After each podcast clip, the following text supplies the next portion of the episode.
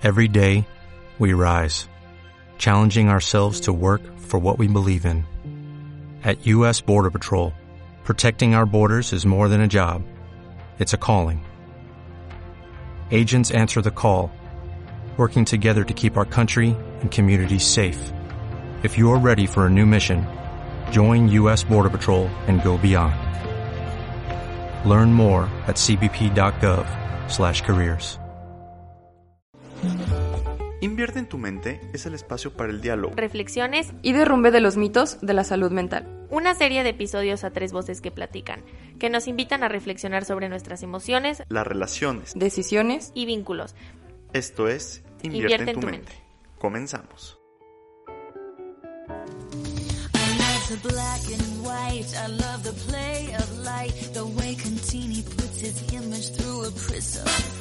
I feel my body chill, gives me a special thrill I.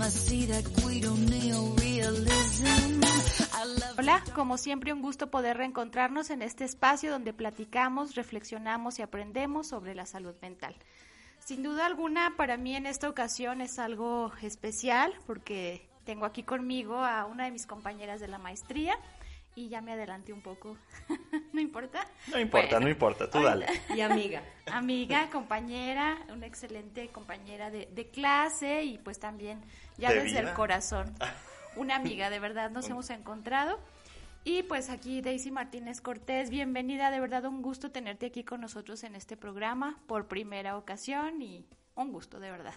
Pues muchas gracias a ustedes, me da muchísima emoción estar en diálogo en un espacio como un poco más diseñado, que aparte va a dejar huella, ¿no?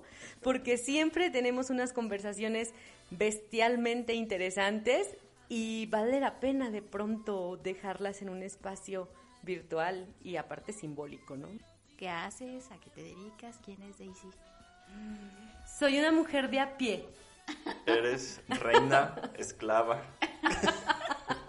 pero sobre todo mujer. pero sobre todo muy mujer. Eh, pues bueno, yo, yo siempre he sido... ¿Es colega? Por, Es que déjame te digo algo. No, si hay que aclararlo. Toma mi mano. Dame, dame, tu mano. Estamos tomados de la mano para quienes no pueden ver este momento. Por primera vez. Sí. En este programa. en este programa del cual soy productor. Muy bien. Tengo una colega lado. Es verdad, eso vale la pena. Celebra. Tenemos las dos manos en este momento. bueno, yo soy, yo soy comunicóloga, comunicóloga de profesión. Desde niña me gustaron las historias. Yo crecí en un taller literario y esperaba en algún momento de mi vida estudiar algo que tuviera que ver con la escritura y no lo logré. Estudié comunicación tratando de aproximarme un poco y terminé y tuve la oportunidad de hacer una maestría en humanidades con enfoque en literatura, que fue lo que más me aproximó a esto que me encantaba, porque yo crecí en un taller literario. Y em, otra de mis pasiones pues tiene que ver con la psique y con el, con, con el sujeto. Este, bueno, yo soy Enrique Macías, este, ya saben, aquí de Instituto Bienestar. Daisy, pues como lo dijo Ter, es una... Bueno, más bien, ¿por qué Daisy? Y por qué esta conversación. Nos querimos, eh, platicando justamente, pues Ter y yo platicando cómo ir llevando esta tercera temporada, pues nos quisimos salir un poco de los divanes y hablar un poco también como de la cotidianidad. Y entonces en el episodio de hoy vamos a hablar de lo que el cine nos deja. Pero decíamos Ter y yo, pero de ninguna manera vamos a hacer como a reseñar que si la dirección, que si la producción, Daisy no está haciendo, no en esta ocasión, sino de cómo el cine puede ser este espacio, cómo se puede convertir en este espacio donde podemos reflexionar, podemos sensibilizarnos, podemos preguntarnos, ¿sí? ¿Qué es lo que nos deja el cine? Y bueno, Daisy, ustedes dirán quién es esa señorita, pues no es cineasta, pero es alguien que apasiona. Inclusive lo recordábamos Tari y yo cuando platicábamos en esa ocasión que nos juntamos a cenar una vez saliendo de clases que decías, Daisy, permíteme, me, me podrán quitar todo, menos el cine. Entonces, por esa pasión que tú tienes, pues justamente es como queremos hablar de esto y que pues nuestros podcast escuchas pues se encuentren, porque si justamente este es el espacio de la salud mental, pues que también hay otros espacios, ¿no? Más allá de la, de la terapia, de los divanes. Bueno, yo estoy convencida de que el arte te salva la vida. En el arte te encuentras, en el arte te desencuentras. En el arte hay suspiros en los que te alejas de ti mismo y dejas de vivir momentáneamente y este dejar de vivir tiene que ver con alejarte de, lo material y encontrarte en un estado de pausa, que es lo que Schopenhauer le llama la sublimación. Eh, el momento en el que te alejas de la voluntad de vivir, de la preocupación de la renta, de la preocupación de la calificación, eh, eh, en, un, en, un, momento de una experiencia estética en el que dejas de ser. Y eso me parece que, que configura, reconfigura, construye y deconstruye vidas. Y eso que platicas, Quique, surgió a raíz de mi elección de tema de tesis. Cuando pensaba a qué forma del arte yo me iba a aproximar para hacer un trabajo, una aproximación al arte de una manera teórica, desde la teoría psicoanalítica, y pensaba en la pintura, pensaba en, pensé en la música, pensaba en la literatura, y yo decía, pero el cine es mío. En el cine, el cine, o sea, todos los demás los puedo ver de más cerca o, más lejos, pero el cine es mío. Bueno, eh, pienso en, en la filosofía y pienso en el arte como dos grandes huellas que han acompañado a, la humanidad, a la, a la, cultura, a las civilizaciones, ¿no? Que eh, decía un arquitecto que la arquitectura es un testigo insobornable de la historia, sin duda, pero también lo son estos movimientos intelectuales y los movimientos artísticos. Entonces, del siglo XX para acá, el cine nos viene acompañando y nos viene acompañando de una manera muy significativa. Tienes razón, yo no soy cineasta y tampoco me preciaría de ni, de ni por error ser experta en cine ni nada. O sea, simplemente he tenido la fortuna de encontrarme con ciertos tipos de cine que apelan a la subjetividad. No, pero espérate. Ok. Pero si eres alguien, yo considero hablo por mí, que si eres alguien que lo aprecia y que le, o sea, tiene, y no el aprecio de, de, ay, te aprecio, o sea, de, que tienes apreciación hacia los detalles. O sea, entonces, y, además, ya ahorita con lo que nos acabas de decir, o sea, qué bonito hablas, por cierto. Ay, muchas hablas gracias. hermoso. Eh, me estoy comportando, porque a veces no. Bueno, eh, anteriormente las óperas era la joya de la corona de las bellas artes, porque ahí se concentra la música, la plástica, la actuación. Y me parece que el cine es un paso más con respecto de las óperas.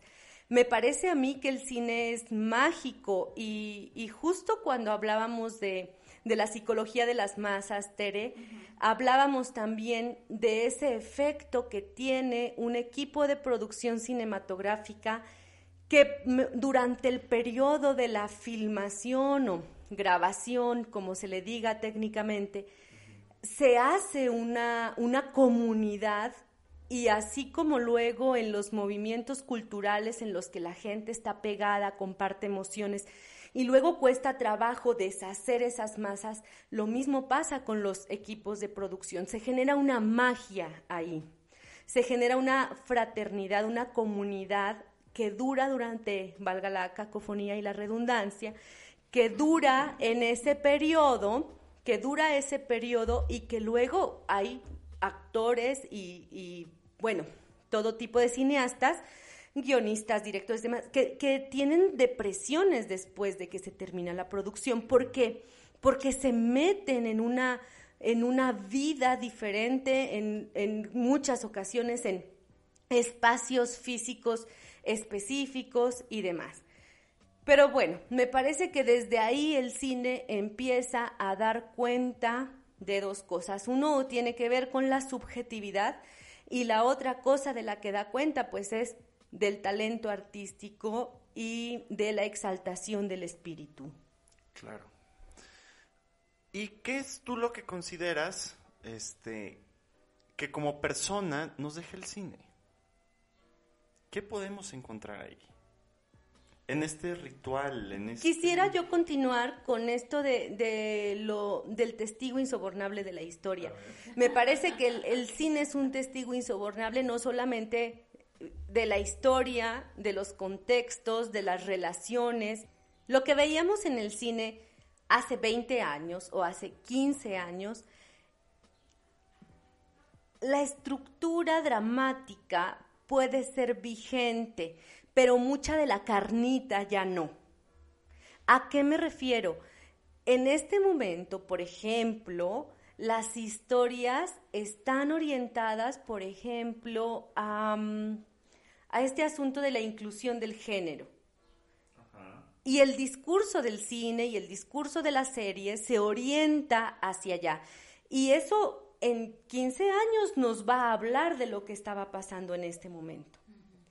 Y bueno, esto con respecto del discurso colectivo, del imaginario colectivo que se tiene que embonar, porque pues de eso se trata finalmente la experiencia estética.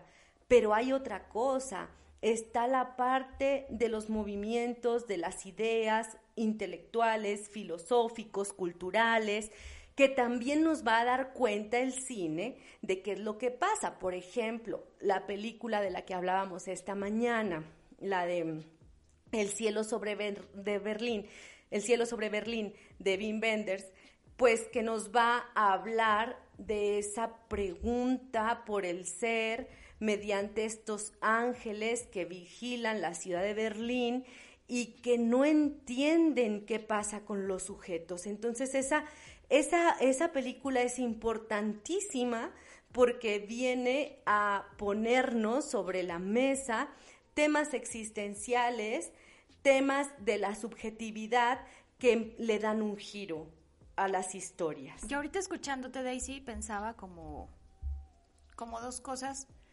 clave, ¿no? Ahorita te escucho y el cine de alguna manera, vamos, lo voy a decir así como te entiendo, es como una representación de lo que está pasando, ¿no? Representa. Y en esta subjetividad pensaba dos cosas. Tú dijiste algo, el cine es mío.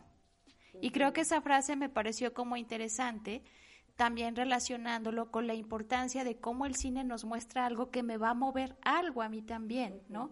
O sea, te escucho y, ahorita que decía Enrique, qué bien hablas, pues también tu nivel del cine que ves, a lo mejor para muchos es diferente, ¿no?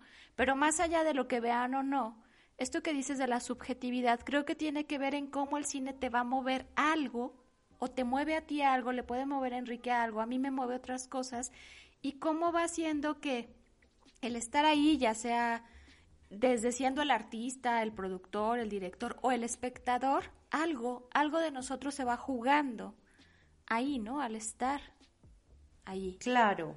Entonces, para ti, ¿cómo sería esto de que el cine es tuyo? O sea, ¿por qué es tan especial y cómo lo ligarías como en el tema de, de que las personas también, algo de su subjetividad, a lo mejor nosotros creemos estar asociados con ese término, ¿no? Pero ¿cómo podríamos explicarlo, no? ¿Qué es esto? Bueno, finalmente, no solamente es el cine. Yo siempre he dicho que a mí me gustan las historias. Y las historias nos hacen una representación de otras formas de vida. Yo no puedo vivir todas las vidas.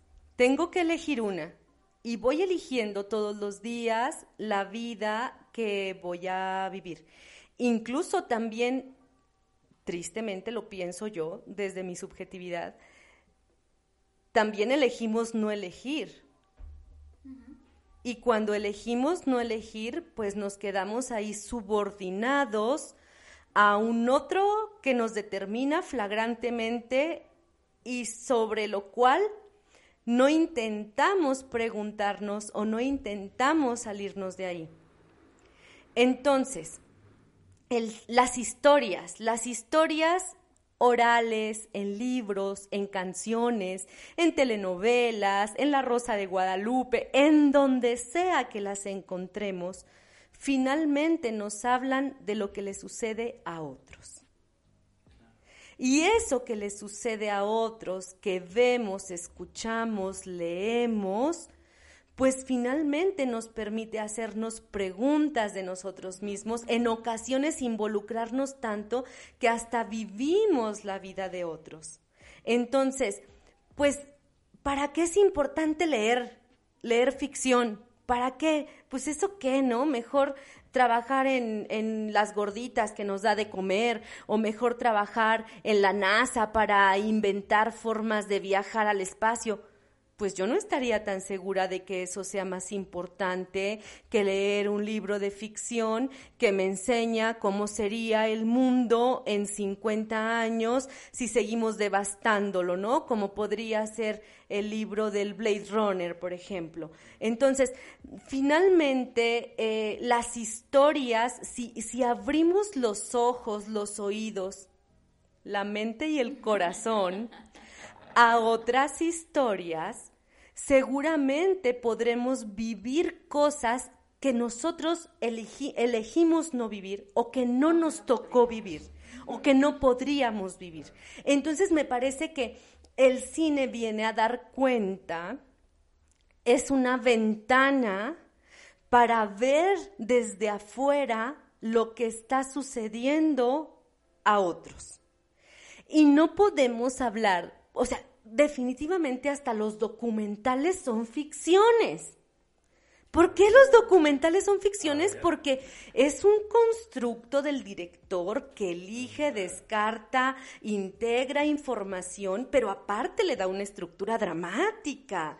El documental tiene un clímax. Entonces, hasta los documentales son ficciones, pero el hecho de que sea ficción no quiere decir que no esté sucediendo en algún lugar del mundo.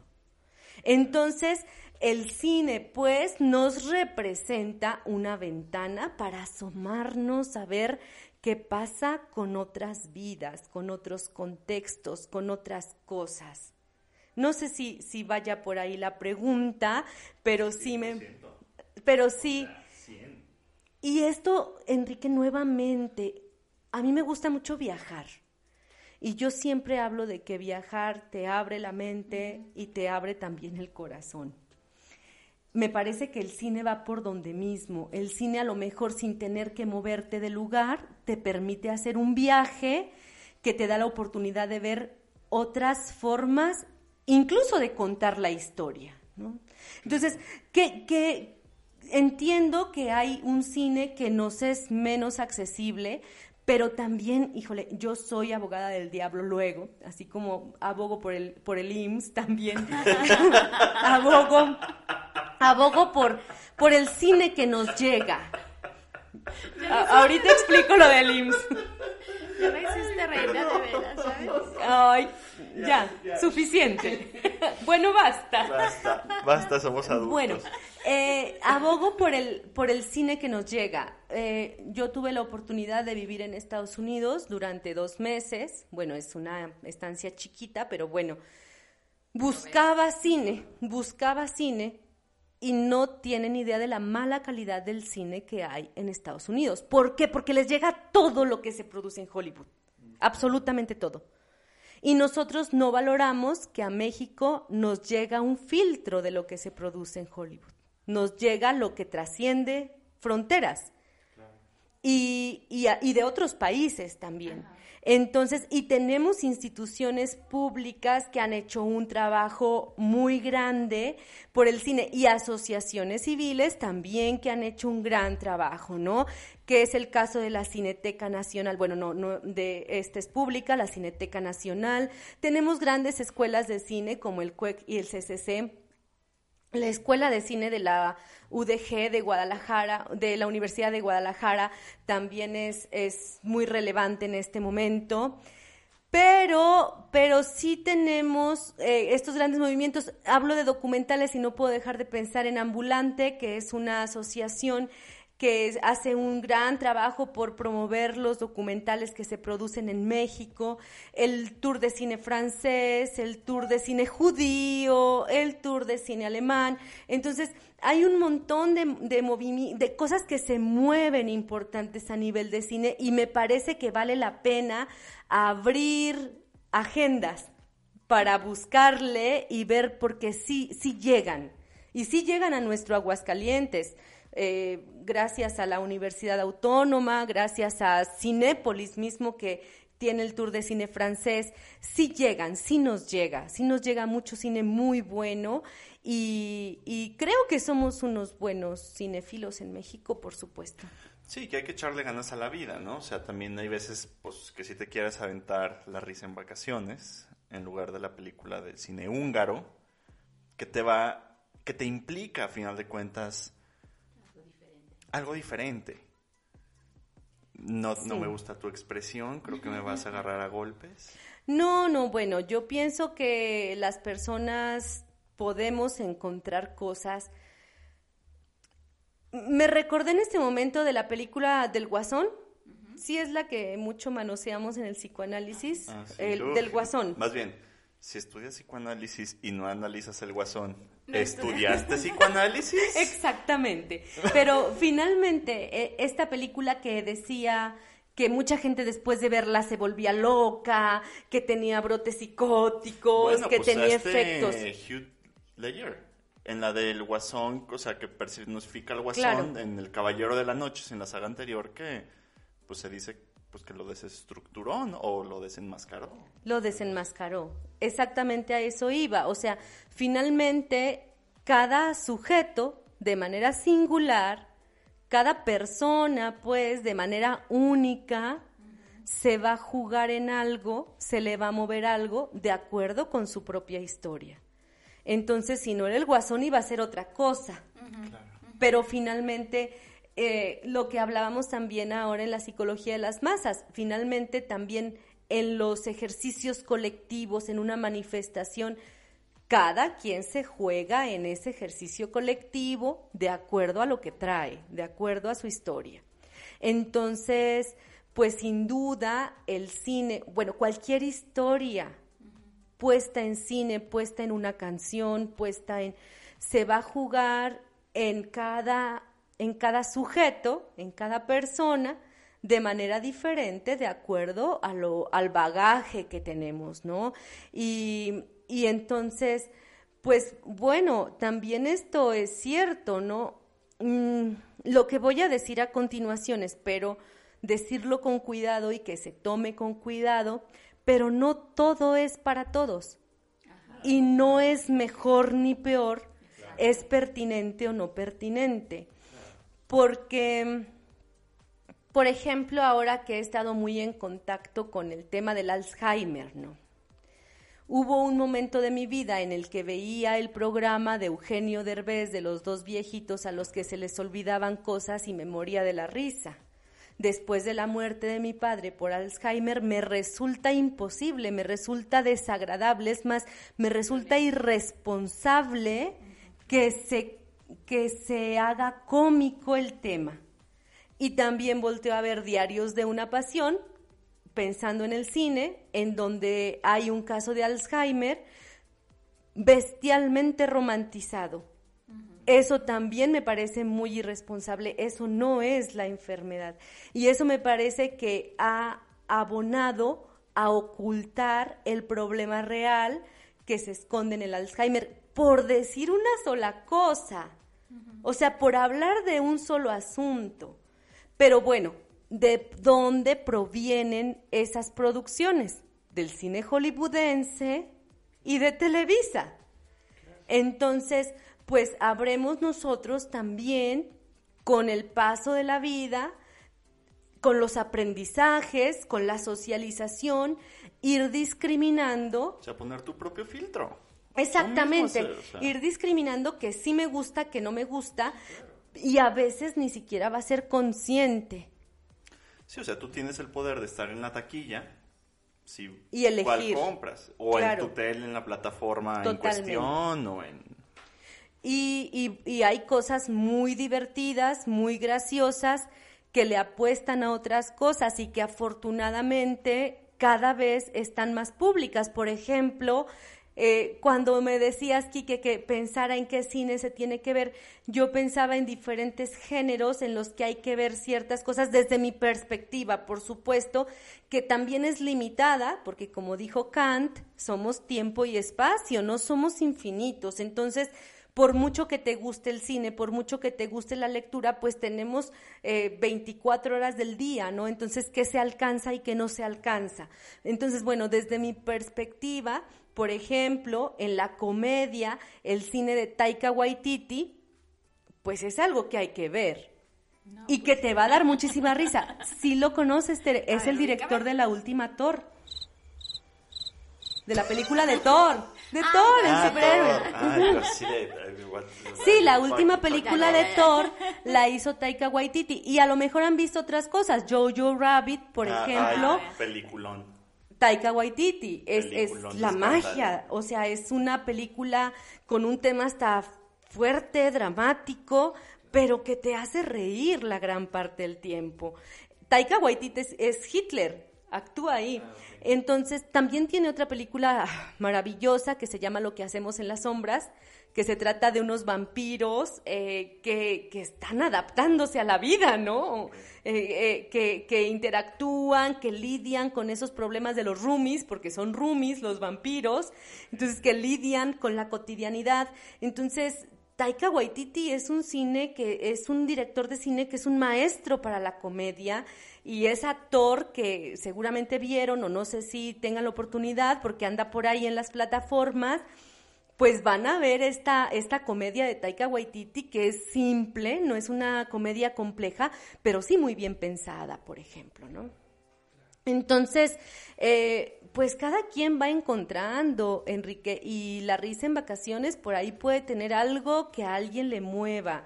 A mí me da mucha risa porque mi compañera de casa siempre me dice, me gustan a mí de pronto las, las novelas colombianas. Entonces veo una novela que vi, terminé una novela que está en Netflix que se llama pecados capitales. Ah, yo pensé que Betty la Fea. También. Pero aparte de Betty la Fea. Aprovechenla que ya la van a quitar de Netflix. ¿Qué va a hacer Netflix después de quitarla? No sé yo qué la va a cancelar. sí, claro, vamos a cambiar. Y no es broma, ¿eh? O sea, yo, yo quiero mucho a Betty la Fea, ¿eh? Sí, sí, será insoportable sin Betty la Fea en los primeros lugares. Pero esta, esta novela se llama Pecados Capitales es una especie de Big Brother donde la cosa está centrada en otro lado, no tanto en observarlo, sino en, en medir qué tanto se exacerban en esos pecados, ¿no? Y cuando yo la veía, decía, no, es que eh, los sistemas de producción, el marxismo y... Entonces, hablaba de eso y me decía mi compañera de casa, Daisy, ¿realmente está ahí o lo piensas tú, no? Pues claro, nosotros elaboramos a partir de nuestra propia historia la historia que está ahí. ¿Quién sabe, quién sabe si la historia que yo percibo de la película que está ahí es lo que el director quiso decir? Y tampoco importa, el director no va a venir a hacerme un examen. Importa lo que yo pueda elaborar de ahí. Pensaba hace rato también en la película de Jerry Maguire. No sé si la vieron, la de Tom Cruise. Oigan, terminé de ver la película y ya cuando se acabó quedé así como en shock y empecé a llorar como una Magdalena. Por supuesto, la vi en la adolescencia, juventud, ¿no?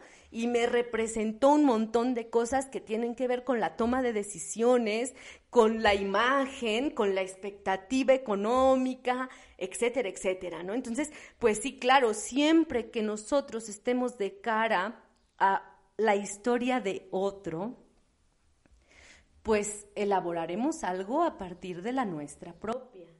Incluso pensaba, cuando te escuchaba, cómo podemos, eh, dijiste algo así como conscientemente o inconscientemente, ¿no? O sea, cómo puede ser que vayas al cine para divertirte, como decíamos en la mañana, ¿no? Para comer palomitas con doritos, para, para irte a dormir. Y es inevitable que si estás ahí en la experiencia, algo te va a mover. Aunque vayas a ver una película de risa, aunque vayas a ver una película, esto que decías de, del Alzheimer, pues también pensaba como cómo se, se plasma el amor, por ejemplo, cómo se puede plasmar el engaño, cómo se puede plasmar una infidelidad, cómo se puede plasmar la muerte de un hijo, o sea, cómo cada película va teniendo una historia y que a lo mejor tú eliges ir a ver por X razón y al final te mueve otras, porque esa es la magia de esa apertura, de esa historia, pues no sabes lo que va a pasar. E incluso también pensaba que algo, y eso sí es muy mío, que algo que está haciendo que se pierda la magia de esto es que todavía no se estrena la película y ya alguien te está contando de qué se trata y que la vayas o no la vayas a ver, ¿no? Y eso también creo que le está quitando ese derecho que tenemos de apreciar esa historia desde nuestra propia experiencia y nuestros propios ojos. Sin lugar a dudas, la experiencia de ver cine está cambiando, se está moviendo. Que sea mejor, que sea peor, quién sabe, pero está cambiando. Y algo bien importante es que el cine anteriormente, o bueno, el cine como lo conocíamos hasta antes de las plataformas, era una experiencia colectiva. No era lo mismo verla en la televisión en tu cuarto que verla en la pantalla junta con otras 100 personas. Eh, en una ocasión, en, en una escuela donde daba clases de cine, puse la película de las tortugas pueden volar. No sé si la ubiquen. Es de unos niños de posguerra de Medio, de Medio Oriente que pues quedaron huérfanos porque sus papás murieron en la guerra, algunos mutilados porque los campos minados eh, les los afectaron, de hecho algunos niños por los dedos chiquitos y por la habilidad se dedicaban a desactivar las minas quiebrapatas, ¿no? Entonces, eh, les puse a mis alumnos esta película y hay un momento de la película muy fuerte en el que la niña se avienta a un barranco. Y en el momento es una escena fuerte, es una escena dramática, estéticamente muy bien construida. Y en ese momento un alumno, que quién sabe por qué estaba ahí, se carcajeó.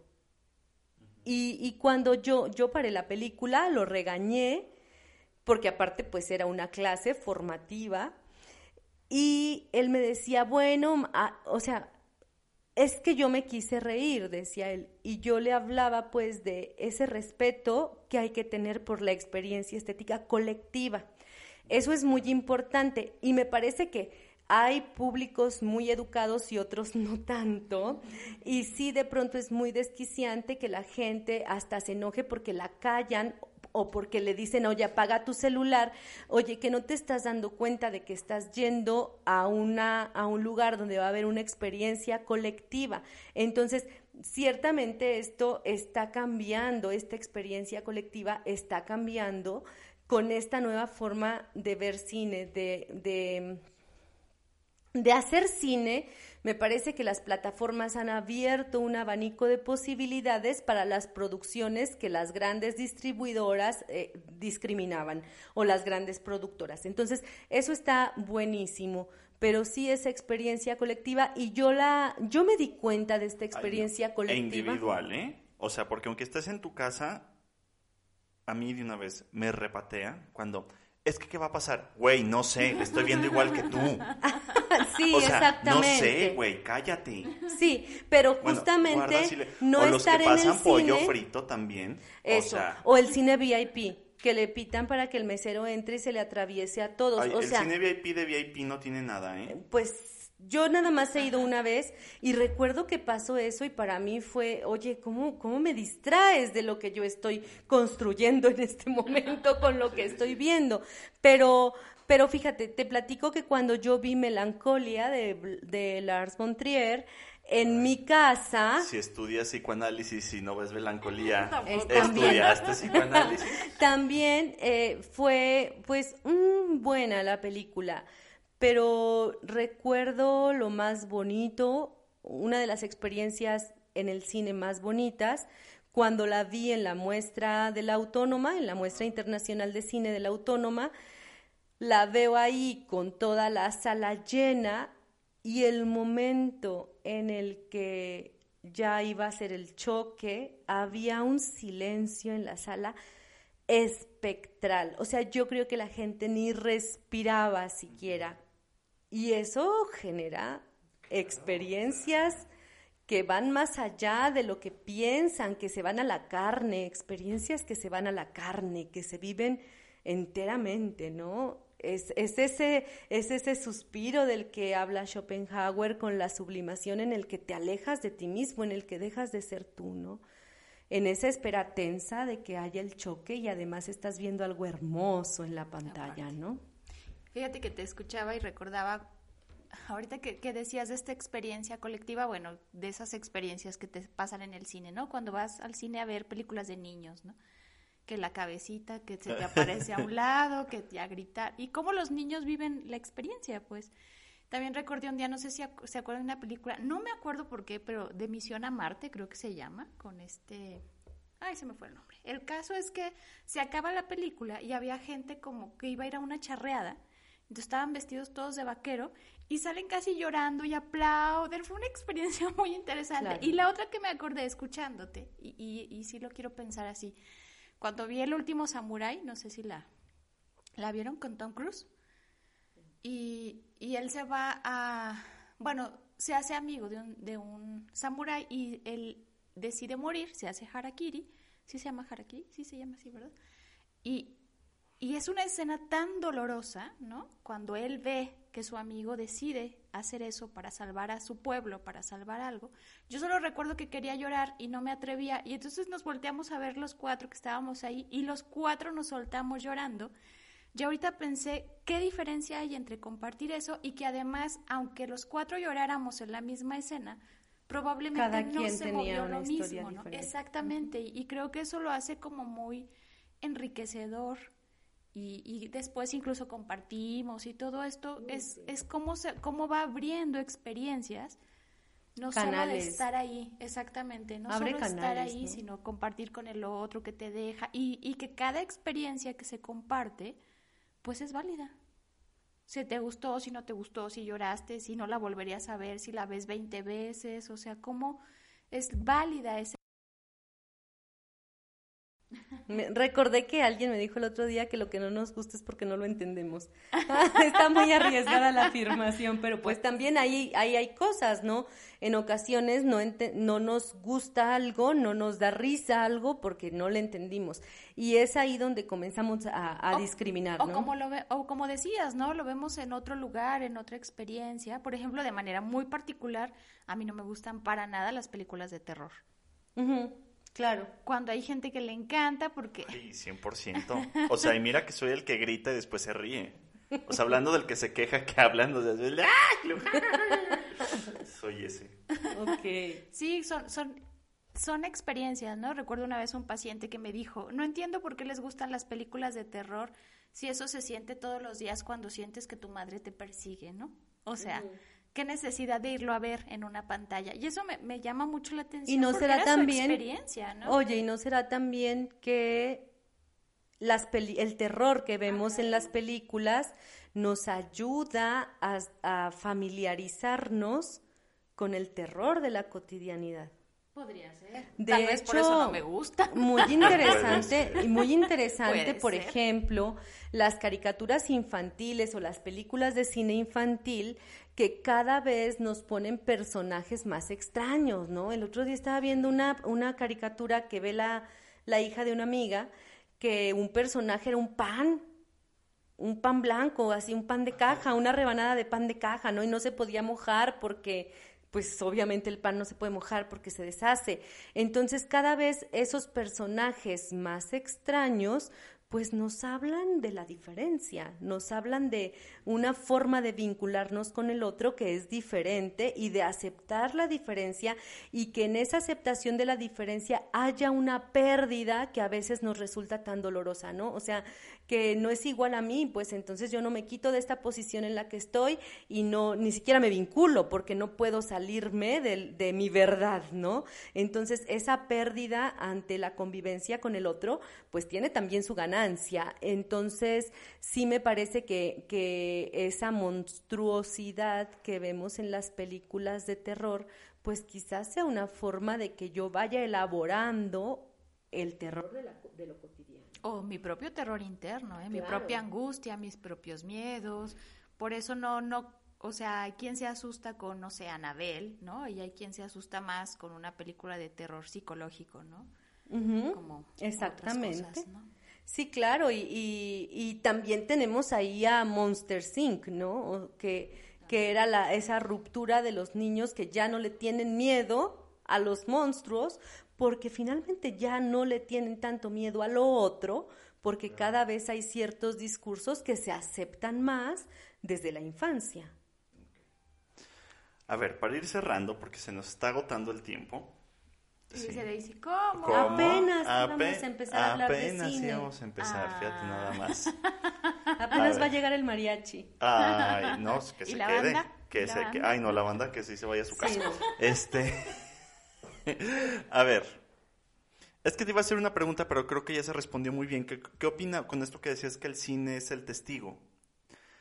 De estas nuevas marcando diferencias.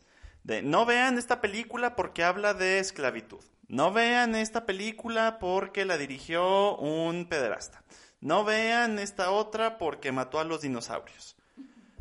Pues se tiene que ver, ¿no? Justamente. Para aprender. Porque pues si no, si lo borramos, pues entonces qué lección, ¿no? Pues se tiene que haber, se tiene que ver para hablar de ello. O sea, si no lo vemos no podemos hablar de ello. Y, y sí, pues esa censura me parece una censura... Perdón, estúpida. Ajá. O sea, es que yo ahorita recuerdo mucho el caso de una película de Help que en español le pusieron historias cruzadas, que me sorprendió mucho que Viola Davis, es mi opinión, dice que se arrepiente de haberla hecho porque o sea, retrata eh, los años 60, o sea, esta discriminación racial que yo creo que en Estados Unidos sigue muy fuerte.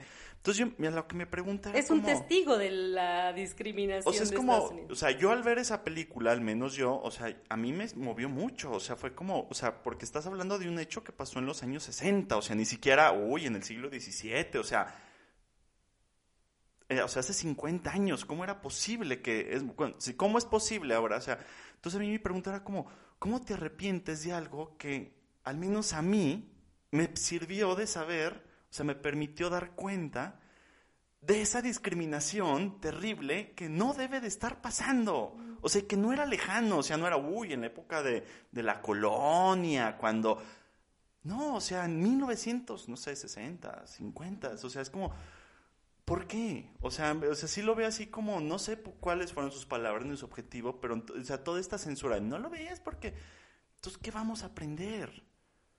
O sea, como... ¿Cómo se va a ir haciendo el cine? O sea, ¿cómo vamos a ir reflexionando? O sea, claro, tuviste que hacer una actuación de una persona, una mujer negra, que estaba, pues, esclavizada a la clase blanca en una ciudad, no recuerdo cuál era, pero pues eh, supremacista blanca de Estados Unidos.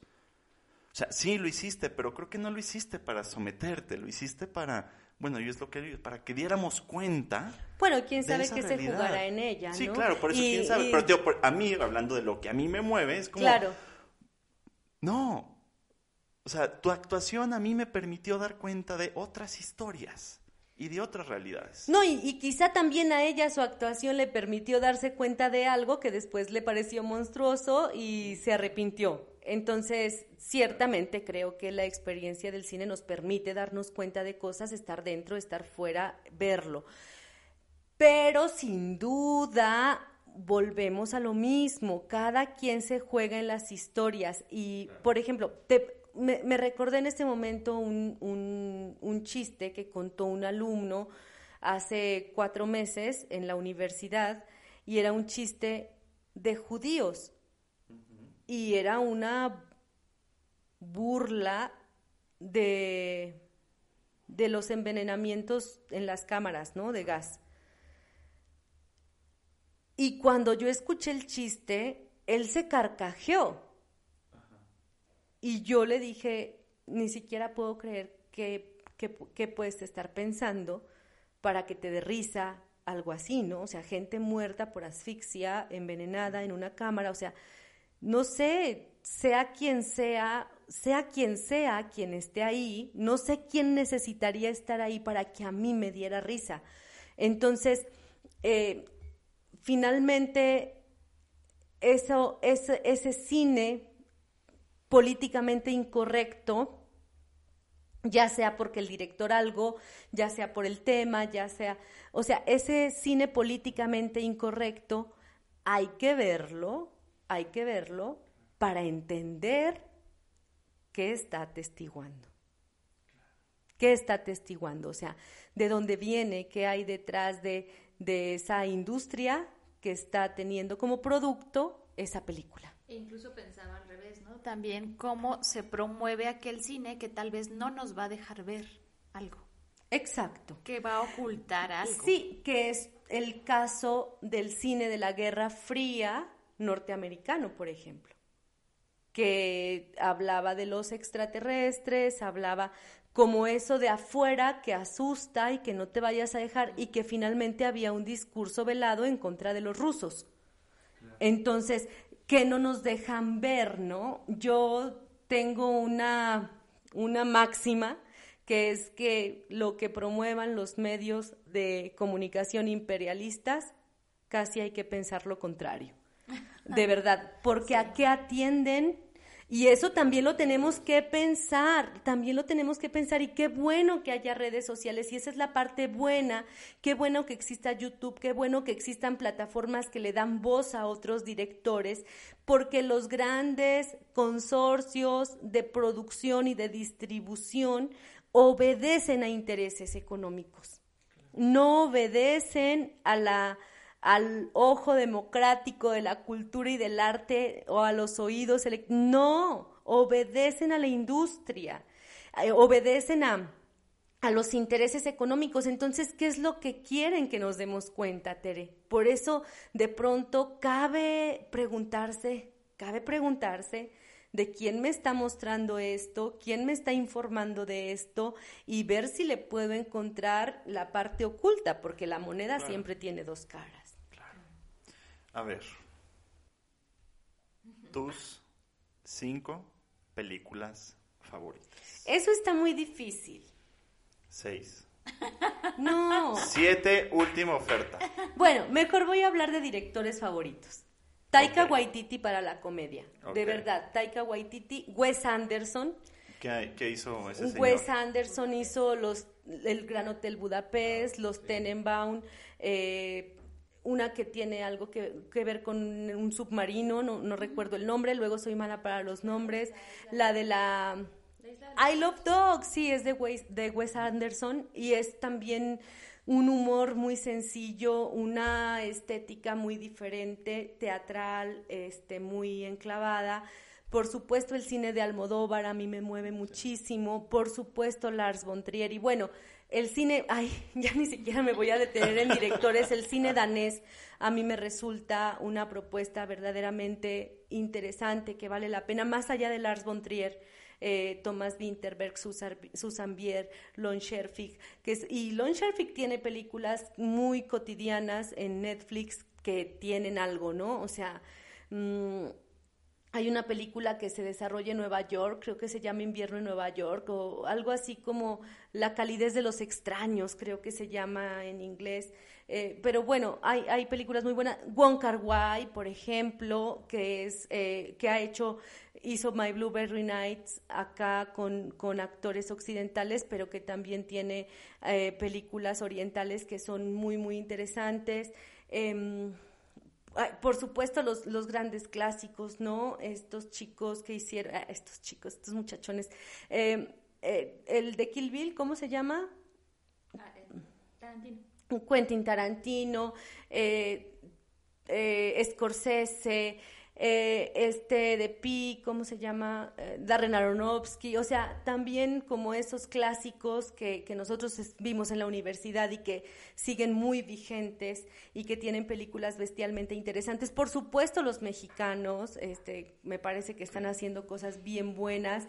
Eh, también quisiera hablar de, de Manuel Ubesky, de Manuel Ubesky, como, o sea, vale la pena seguirle el rastro de Manuel Ubesky de la fotografía que ha hecho, muy siempre con Guillermo Arriaga como guionista, pero sí buscar las películas donde ha fotografiado Emanuel Lubezki, pues va a ser un placer para el ojo y es nuestro orgullo, pues, aunque su apellido no sea tan mexicano, pero ¿qué le hace?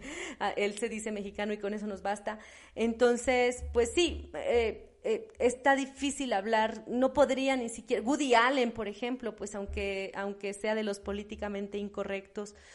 Y luego también merece echarle el ojo al, al cine de, de, antes, ¿no? Al cine de Hitchcock, al, al cine... Entonces, pues no sé, o sea, vale la pena echarle ojo.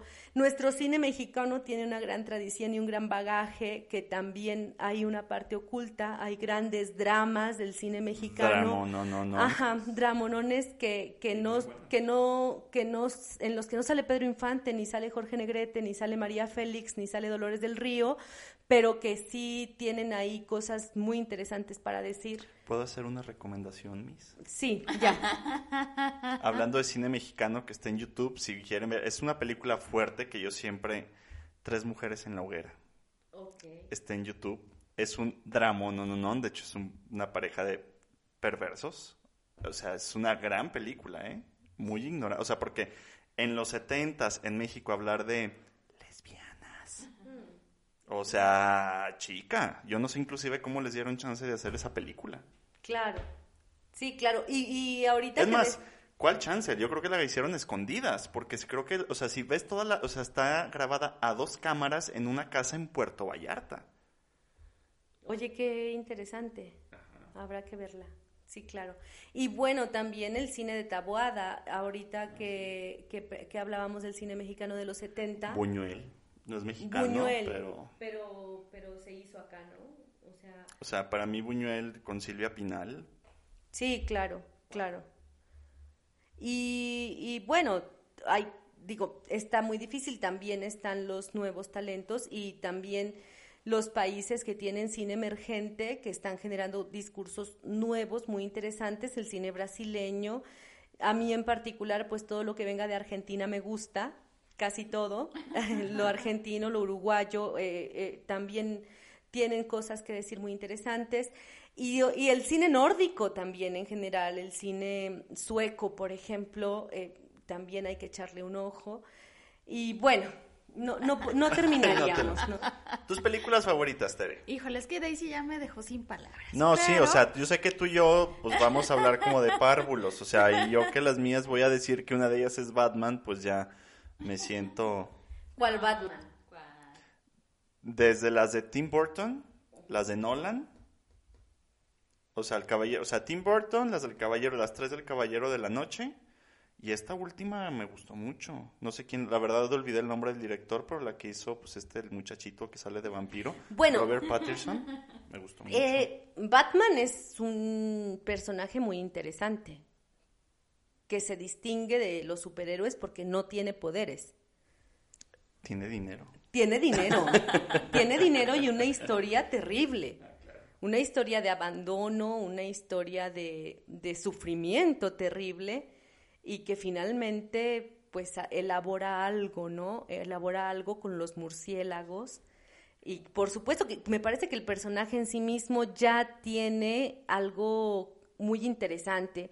No me gusta decir muy interesante porque me parece que no dice nada, pero, pero ya tiene una historia que atrae, bueno, y que da para pensar. O sea, ¿qué hizo este niño con toda la frustración? Y me parece que es un gran logro de um, Christopher Nolan, que bueno, quizá una de mis películas favoritas esté ahí con Christopher Nolan.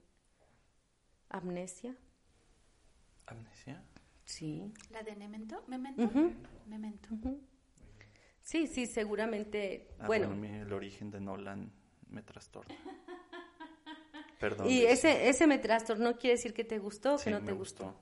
A mí el origen me gustó mucho. O sea, es como, wow. Platicábamos esta mañana Es que de que justamente el origen es donde a mí me empieza a decepcionar Christopher Nolan por la gran, o sea, había como cosas que me parecía que le faltaban al respeto al público. Por ejemplo, de pronto unas, unos tanques en la nieve que eran así una superproducción. Formaciones del inconsciente. O, por ejemplo, o la chica que explica Doctor todo, Jaime, ¿no? Doctor o Clarisa, Jaime. No, no, Clarisa no, lo explica todo, ¿no? Pásame ya con le había, maestro de- ya le había entendido de- a la película porque la morrita me tiene que explicar lo que está pasando. No, no, no, no. A- ponme, eh, Ah, no. doctor, Mejor voy yo con mis películas. ¿eh? ya. Bueno, yo cuando intenté hacer mi lista pensé en varias, pero ahorita que decía Daisy de directores, a mí me gustan mucho las de Clint Eastwood. Yo creo que la de Río Místico es una de mis películas favoritas, junto con Golpes del Destino. Este, me parecen como muy interesantes. Y después de pensar, yo creo que la que más me gusta, hay una película que creo que, ay, es que no me acuerdo si es de Scorsese o de quién es, que se llama El Club de la Buena Estrella. Es una, está basada en una novela donde tres chicas jóvenes van indagando su historia porque sus madres son chinas y van contando la historia de las abuelas, la historia de las madres y la historia de las hijas, ¿no? Y esa me parece muy bonita. Yo creo que la que más veces he visto como buena maestra de psicología, o sea, como maestra más bien, o sea, como llevárselas a clase, la de Shine o Claro Obscuro, la vida de David Helford. Esa me encanta. Yo creo que como los niños me la sé de pe a pa. Me gusta mucho la, ay se me fue, la de Monster, asesina en Ah, serie, con, Charlize con Theron. Charlize Theron. La que le ¿No? dio el Oscar a Charlize Theron. La que le dio el Oscar a Charlize Theron, esa es otra de mis películas favoritas. Este, El Cisne Negro, son como más comercialonas, ¿no? Pero una que acabo de volver a ver y la volvería a ver y la Sonata de Otoño de Bergman. O sea, a mí me parece una joya. Bueno, Bergman, hablando de directores, Bergman tiene una manera así tan, tan, no sé, de, de, de poner ahí en un guion. en Es de los escena. clásicos, es de los ¿no? de esos clásicos Sí. que hablábamos que no van a pasar. Sí, Sonata de Otoño me parece una joya. Y ahorita me acuerdo sobre los de Kieslowski de Kieslowski y de Polanski también que De- son los ot- otros dos que n- hay que ver, hay que ver para entender la vida mejor, hay que verlos. Y pues sí, o sea, yo creo que a mí, a mí lo que, y, y ya para ir cerrando, más que películas favoritas, es como cada película que veo, algo me deja. O sea, a lo mejor no me acuerdo de la historia, ¿no? Pero me acuerdo que cuando la vi fue tan emocionante, ¿no? Y me encantan las películas infantiles, las de Pixar. O es sea, que sabes qué pasa, Tere, que puedes reprimir la representación, pero no el afecto. Ándale. Ah, esto, esto no los van a escuchar sus maestros, fíjense. Oye, se lo escuchan, no las van a pasar. Pero ciertamente, o sea, No se la crean, no se película crean. te puedes, se te puede olvidar incluso la situación, Sí, sí, sí. pero no el afecto, no lo que te marcó, lo que te Así trascendió. es, ¿no? Me, me acuerdo de la isla de Leonardo DiCaprio, me Ah, acuerdo mucho de este una con, bueno, varias de Meryl Streep que he visto también que me gustan mucho, la de Es que Pasante de Leo. DiCaprio es el mejor actor. ¿De qué Espero hablas? que hayan visto ese programa, ¿no lo han visto? No. ¿De qué hablas? Este, este, este canal de YouTube de este chico que hace, te lo resumo así nomás. Ah, ya. Ah, tiene Ah, un, te lo resumo de Leo Ah, DiCaprio. ok, ok. Que ciertamente Leo DiCaprio, bueno, pues su fallita fue el Titanic, pero igual ¿Su que? Lubeski. Su- El plataforma. aviador, o bueno, o sea, películas pues, El aviador, Atrápame si puedes, tiene muchas Muchísimas. No, y desde niño, o sea, desde niño Tiene tiene cosas. Perdón, Leo DiCaprio sin, perdón, sin Titanic. Sí lo catapultó, pero tiene Pues no dónde grandes estaría, joyas. ¿eh? Tiene O grandes sea, joyas. sí le metió 10 años La luz a su carrera, ¿eh? Siniestra. O sea, sí le metió 10 Siniestra. años luz. a- No sé de cine, pero sí sé de relaciones públicas. Sí, claro. Entonces, Titanic sí le dio 10 años luz Sí, a su sí. carrera. Sin duda, sin duda. Y, y bueno, también, bueno, yo no puedo evitar también hablar de Brad Pitt y sobre todo de los trabajos que ha hecho con Darren Aronofsky, que hizo El Árbol de la Vida, qué cosa tan maravillosa, hay que verla también. Pues es que ¿Es ya ok? nos- Me da la impresión como que me estás corriendo. Es que se nos 12 está acabando monos, el tiempo. 12 monos. Se nos está acabando el tiempo. Brad Pitt en Troya. No, ese es un chiste que hago cuando la apariencia física. Ay, ¿qué le Principalmente A cuando llega la, la- la amiga así de llorándole a Alex y es como, a ver, güey, ¿tu ex se parece a Brad Pitt en Troya? ¿Sí o no? No, no le llores, güey. Bueno, pero está O sea, mejor Héctor, o sea, el personaje de Ah, O, o- o a ver, güey, ¿tu ex es Brad Pitt en Señor y Señor Smith o llega el hombre? A ver, güey, tu, tu novia, tu exnovia es Angelina Jolie en Señor y Señor Smith. ¿Para qué lloras, güey? Siguiente. Oye, fíjate que yo tengo que confesar que a mí me gustan esas películas em, mitológicas. No me importa si reducen la historia original, pero Ah, me gustan sí, esas pues es que películas. es- ¿eh? Bonito, ficción, o sea, pues claro. es ficción, o sea, es hablando, o sea, te- pues también te desconecta, o sea, se vale también. Sí, claro. Escuchar una historia. Claro, escuchar una historia. Escuchar una Sí, historia de tampoco ficción. sean de esos azotados de en Harry Potter Ay, le no. quitan a 700 personas. No, no, no. ¡Güey! Pues quien quiera leer el libro que lo lea. Claro, claro, claro, claro. Y, y la, el cine te ofrece cosas Y que además sabes que, o sea, que evidentemente, o sea, el formato literario, o sea, del libro, o sea, llevarlo a la pantalla es complicado porque hay muchas, o sea, simplemente son factores. Es complicado porque no puede el director Por formatos, atinarle exacto. a qué te imaginaste tú. No, y a- el propio formato, o sea, el propio formato, ¿no? O sea, Claro. tiene que ir de... O sea, el libro puede regresar, o sea, la película pues tiene que correr, ¿no? O sea, ahí se tiene que explicar por sí sola. Enrique, hace un rato me preguntaste que, qué opinaba de la gente que veía la risa en vacaciones. Ya, méntame la madre. No. Solo diré algo. Te cedo el micrófono. si Nadie. Bueno. Ah, ¿cómo era? Ya se me olvidó porque me interrumpiste. A ver, ahí va. Es como nadie puede confundir agua con arena a menos que no conozca la, la diferencia. Entonces, me parece que se vale ver lo que tú quieras. Le, le pusiste pausa, ¿verdad? Ya no me estás grabando. Ah. quieres. Pero no sé por qué se está regresando. o sea, esto no Se salir, vale, pero- se vale ver lo que tú quieras, pero hay que saber la diferencia. O sea, Y solo se ve la diferencia viendo muchas exactamente, o sea, ah, ya me acordé, era nadie, y, lo- y la escuché en una película, ¿eh? en una película de esas de los presidentes, que es una película de un presidente que se hace una novia, es una comedia romántica.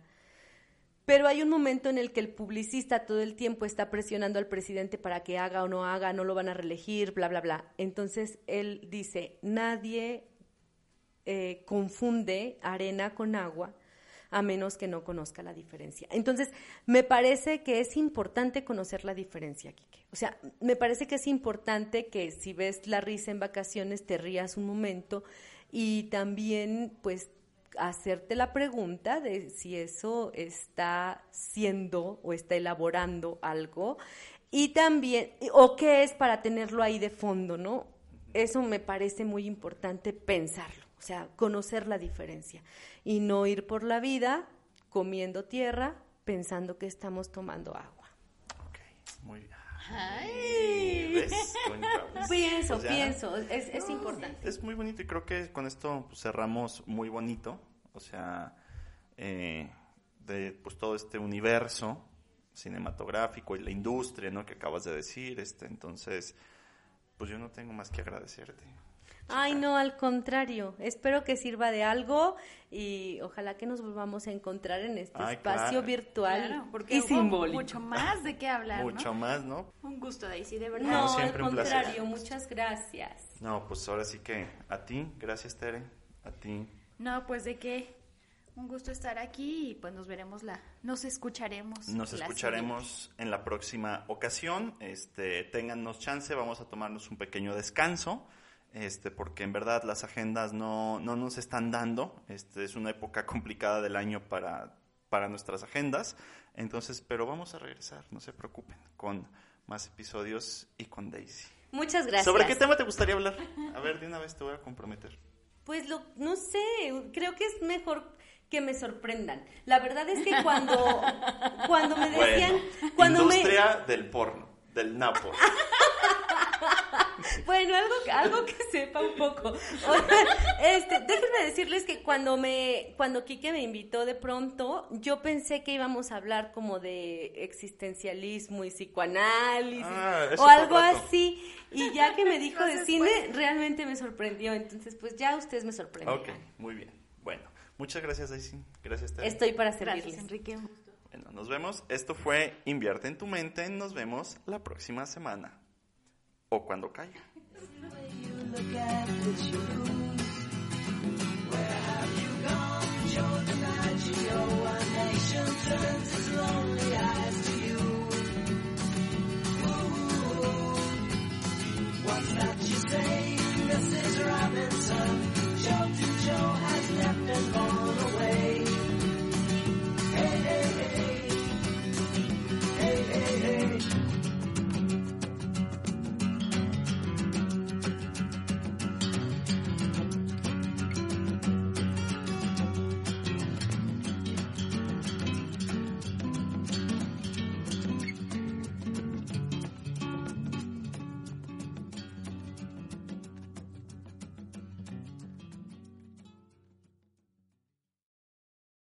Spin your passion into a business with Shopify and break sales records with the world's best converting checkout. Let's hear that one more time. The world's best converting checkout. Shopify's legendary checkout makes it easier for customers to shop on your website, across social media, and everywhere in between. Now that's music to your ears. Any way you spin it, you can be a smash hit with Shopify. Start your dollar a month trial today at shopify.com slash records.